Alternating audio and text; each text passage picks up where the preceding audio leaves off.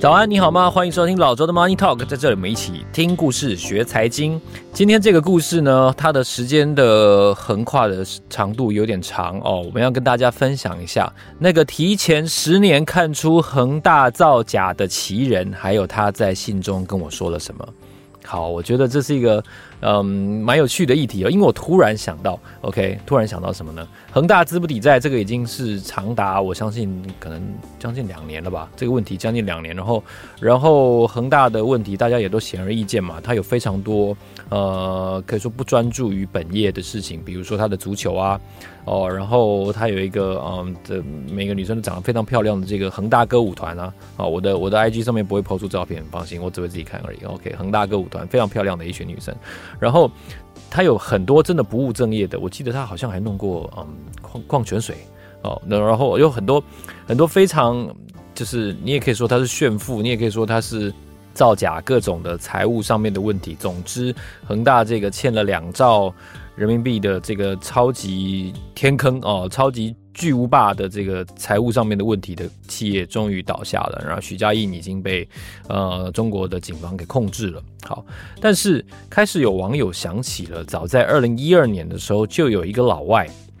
他发布了一份报告，放空报告，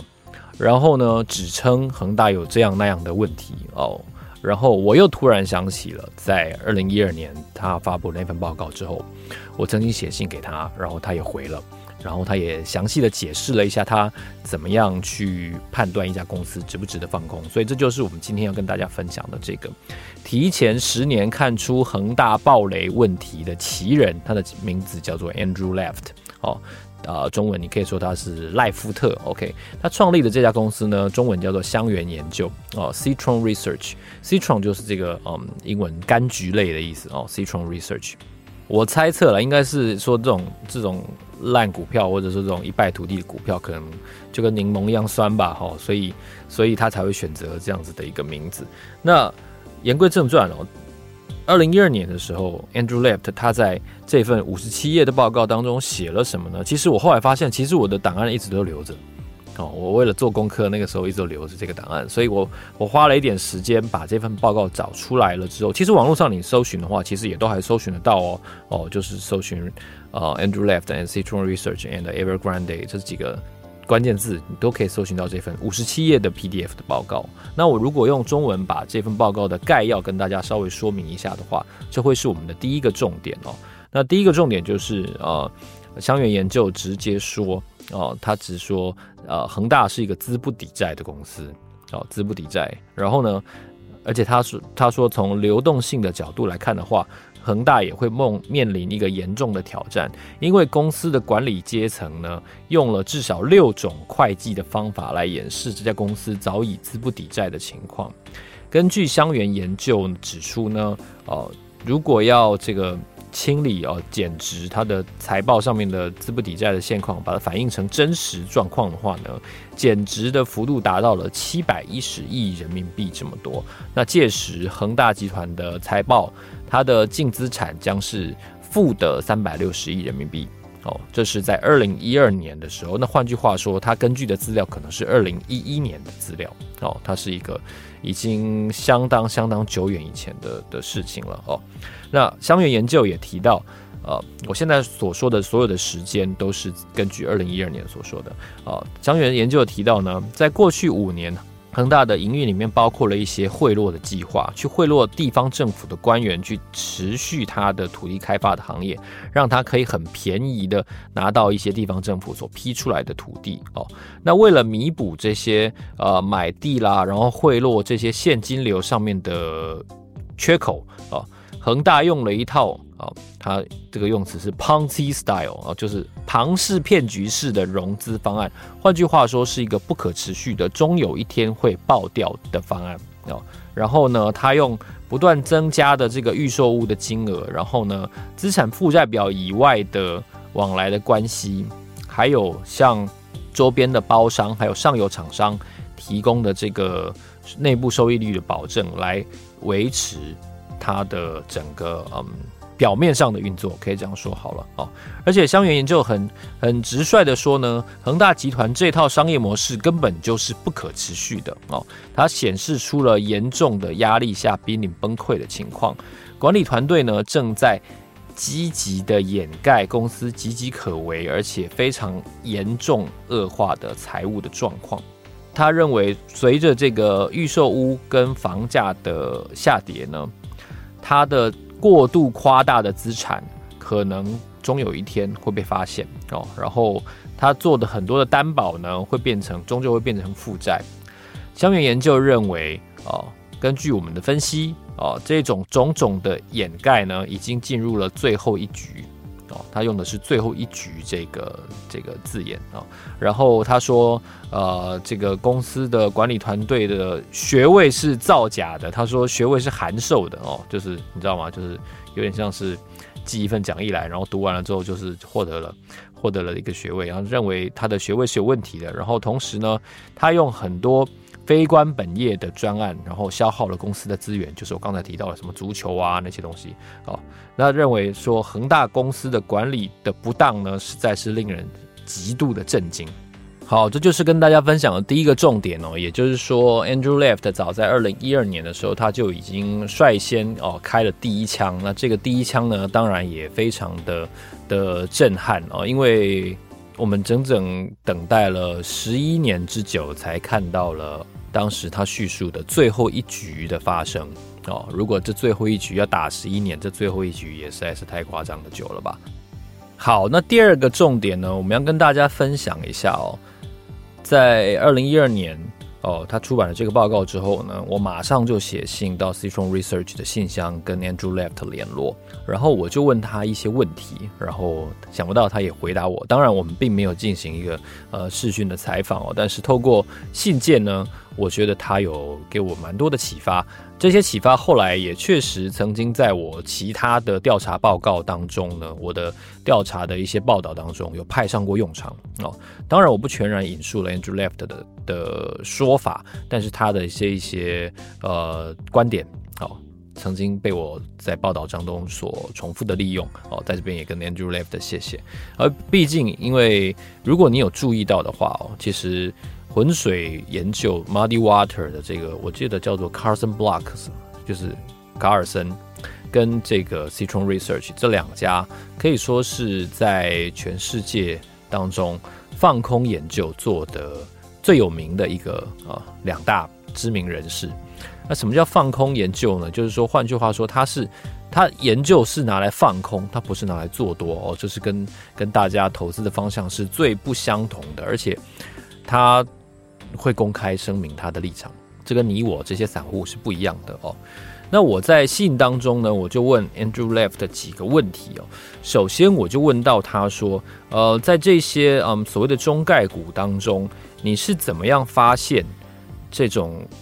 最有可能造假的问题的？你是从哪些迹象、哪些这个线头，从这个线头去抓出一整串的毛线？那这些中概股有问题的中概股。他们共通的点到底是什么？那 Andrew Left 他就回我，他就说是利润率哦，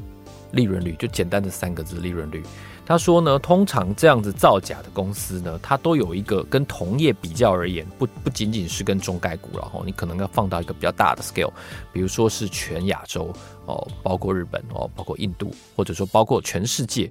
嗯，可能是比如说糖果行业好了，为什么它的利润率特别的高哦？而且而且远远高过它的对手。这边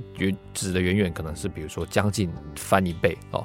是净利率哦哦，或者说你也可以看营业利率哦。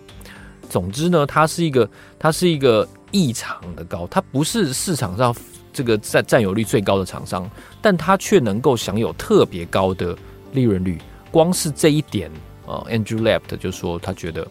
如果他又能够提出一个好像有点道理的说法的话，那这种公司就会是成为他最好的开枪标的的第一个条件哦。其实我觉得他说的非常非常有道理哦。我跟各位听众朋友分享，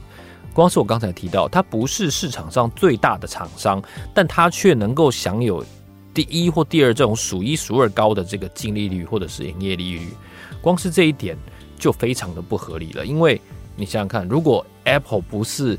这个市场上智慧手机市场上获利最高的厂商，那会是谁？那既然它的获利能力那么好，为什么最大的或第二大的没有来做它这个这个类别这个 sector 哦，这个 category 的东西哦？就拿糖果来说好了，如果它没有最大的产量或者是最大占有率、最大的品牌的话，它的获利这么好，难道不会有其他人来做吗？那他为什么不借着这个这么好的利润率，把他的营业额再做大一点呢？让他的整个净利的绝对金额更提高呢？哦，所以 Andrew Left 提到说，利润率哦超过超过其他的对手一大截，这是他在判断。一家有问题的公司的时候，他说不只是中概股，他特别强调不只是中概股，他不只放空中概股，他放空很多很多的公司的股票哦，所以千万不要以为说 Andrew Left 是一个专门找中概股麻烦的人哦。那另外呢，我也在在信件当中呢就提到说，诶，这个这个相同的呃问题，既然不只存在在呃中概股的话，那么我们应该怎么样去？判断，如果我们怀疑一家公司一档股票的话，我们要怎么样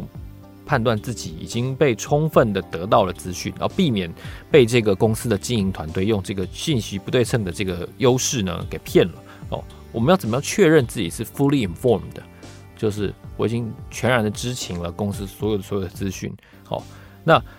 很多人都会说我们要看看看财报啊，做基本面的分析啊，做价投价投的分析。哦，那 Andrew Left 就提到说，他看待一家公司的时候，其实他认为最重要的事情就是透明度。哦，当然我们在这个 ESG 的时代，我们就要说是 governance。哦，那那当时十几年前没有人在说 ESG，十几年前呢，Andrew Left 跟我说，他认为 transparency 啊，透明度是最重要的一个指标。如果这个公司有一些关键的。的数字或者是人物哦，或者是金流的关系并不够透明的话，我举例来说，到底这个公司的大股东，假设是一个开曼控股好了，这个开曼控股的实际受益人到底是谁？哦，这就是一个很有趣的问题。那如果说你无法从这个略有敌意的的发言管道当中去查证这件事情的话呢，这就是有风险的哦。为什么呢？因为他的这个这个。大股东的利益跟你是不是一致？然后他的持股的数量到底有多少？他持股为什么增加或减少？哦，这些都是很重要的原因嘛。那 Andrew Left 就说呢，通常呃，投资人没有办法得到，或者说他没有没有充分的去执行他应该要要充分知情这件事情，所以别把太多的部位的资金放在同一档股票。哦，这是这是 Andrew Left 给大家一个非常重要的建议啊！不管这档股票是什么，也不管它股价多好，也不管它多会涨，啊，不要放太多钱在同一档股票。他说，Diversification always allows you to be wrong，哦，就是分散哦，总是能够让你呃避免犯错。我们很难做到这一点，我们真的很难做到这一点。我也我也看到很多，我也看到很多，嗯，主动投资人在酸一些啊、呃，我做指数投资的朋友。那、啊、当然，我也看到很多 我的指数投资的朋友在酸 酸那些做主动投资人。呃，但是，嗯，一个做放空研究的人呢，我觉得他的嗯他的话是有非常非常重要的参考价值。这个最后一个重点，我再跟大家分享为什么我会这么说哦。Andrew Left 也提到了，如果你想要投资一档概念股的话呢，请你看清楚，请你盯紧他的经营团队，然后呢，你请你要永远保持客观中立啊。他说这个 always look at the management and always be skeptical。这个盯紧经营团队的意思，当然一方面是看他有没有加减码啊，就是他的的的这部位有没有增减啊。那另外一方面呢？因为是概念股哦，它不是一个真正的嗯非常非常全面受惠的哦。我认为我认为概念股还是还是一定程度上是有一些嗯泡沫在内的。这个名词对我来说是有些泡沫的。所以一个概念股它终究有一个热潮的的味道。如果这个热潮退了，或者说像像现在的这个 AI 哦 AI 什么什么刹车突然坏了啊之类的，我就觉得呃你看待它。如果你在买进的时候不够客观，那么你在卖出的时候必然会很客观。那为什么呢？因为你买进的时候就带着情绪嘛，哈。所以如果如果价位太高了，或者说买太多了，那你只要稍微这个价格稍微晃一下，你马上就会清醒过来了哦，你就会你就会变得非常客观，就对啊，这怎么这个价位这个是已经已经本一比过高了，所以所以通常通常人都是在不对的时候清醒过来，或者也也不能讲这样。人都是在正确的时候清醒过来，但是他手上已经有部位了，好，所以你你酒都已经喝了嘛，你能怎么办呢？你就宿醉了嘛，哈，这个这个情况也是 Andrew Left，我记得在十几年前就就给我了一个很有趣的这种嗯另类的意见吧，可以这样说，因为那个时候二零一二年，其实我还是在主动投资的，哦，我还在还在浮浮沉沉吧，哦，当然后来那后来几年，其实我确实发发现了，而且长期抱住了几档股票，哦。然后整体来说是获利的哦，但是好像没有指数那么多哦。但但但是那是另那是另外一件事情了。所以 Andrew Left 这句这句话呢，我觉得也给大家一个非常非常好的一个警示哦。这是我们跟大家分享的第二个重点，也就是到底 Andrew Left 跟我说了什么。好，那最后一个重点呢，我要跟大家讲的就是放空机构之所以嗯，我觉得他的意见很重要哦，原因在于说哦，当然我要我要先讲一下哦。Citron Research 在二零二一年的这个 GameStop 的的暴涨当中呢，他也是落败者之一哦，他是输的那一方，就是输给散户的那一方哦，他被迫他被迫认赔，他最认认赔，然后他他不再发表，Andrew Left 已经已经不再发表看空研究。哦，他已经放弃了哦，因为他在一个影片里面提到呢，就是说他成立这个 Citron Research 的时候呢，他是要对抗华尔街，对抗那些呃造假跟诈欺的公司们。但是在这个 GameStop 这一场战争当中呢，虽然他认为 GameStop 的股价会跌到二十块哦，但是因为看多的这一方，我记得是当时马斯克还有还有还有参战过嘛，所以参这个参战这方实在是多方实在是多到一个。非常可怕的地步，然后，然后，所以导致 Andrew Left 终于投降了哦。这个他的看跌的这个建议呢，被许多的群众给抗议，然后他还说有人试图要入侵他的 Twitter Citron Citron Research 的账号，然后导致他的账号被锁起来。好，然后 Andrew Left 说：“我从来没有见过这么多愤怒的群众对于另外一方面的意见哦如此的愤怒。”所以后来 GameStop。的股价就在美国的大规模的群众的的支持之下呢暴涨啊，当然也有一些放的就因为这样子受创了，当中也包括了这个 Citron Research，所以后来 Citron Research 呢就把它的这个空头部位已经已经了结了，然后亏损百分之百哦，所以所以就赔光了哦，在这笔的交易当中就赔光了。我想跟大家分享哦，放空是一种艺术。你先放空，然后你公开发表你放空的的意见，而且是针对性的意见的话，那是顶级的艺术哦。因为这代表呃你有胆有识，然后呢，这代表公司已经被你看出了呃实质而且有相当程度危险性的营运风险哦。甚至通常这样子的风险代表着它有治理上的瑕疵，代表着它有造假。哦，所以这就是法律问题，这不是股价问题而已啊、哦！法律问题是有人要坐牢的哦，在台湾的公司法上面，董事长跟总经理是要负法律责任的，这两个人是要坐牢的。如果你发在台湾发表这种空方研究的话呢，不管公司有没有类似的问题哦，公司都一定会强力的反击你啊！诉讼是基本的哦，我甚至。高度怀疑你可能有人身安全上面的风险，所以在台湾你可以回头看，几乎没有本地人公开发表过对于公司的放空研究哦，只有在二零一四年的时候有一家 Glaucus 哦，这个我也是亲身亲身参与过调查报道跟访问的的的案例哦，有机会再跟大家分享。那换句话说，放空是艺高人胆大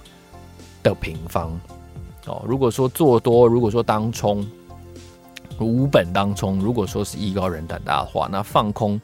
而且公开的放空，那绝对是艺高人胆大的平方，它的难度非常高，而且很危险哦。我指的危险是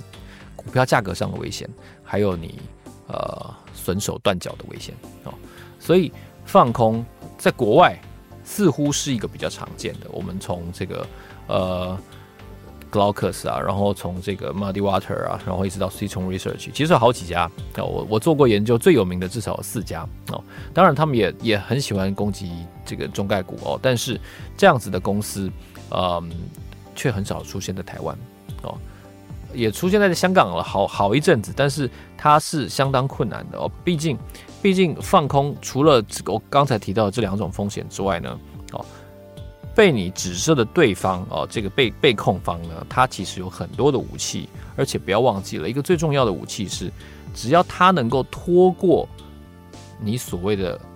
这段期间啊，因为放空是有通常通常是有需要回补的嘛，哈，那他只要设法让公司股价不下跌，或者说撑过你在放空这段期间的话，那就没事了哦，他的武器其实比你多。公司的武器其实比你多，就以恒大为例哦，恒大当初被被放空了之后呢，港交所也去调查 Andrew Left，后来还以这个扰乱市场这类的罪名呢，哦，他对香香港证监会对 Andrew Left 提出了控告，然后呢，他们对于媒体表示，证监会对于媒体表示呢，哦，这个 Andrew Left 的报告呢，它的内容很混乱，所以很难。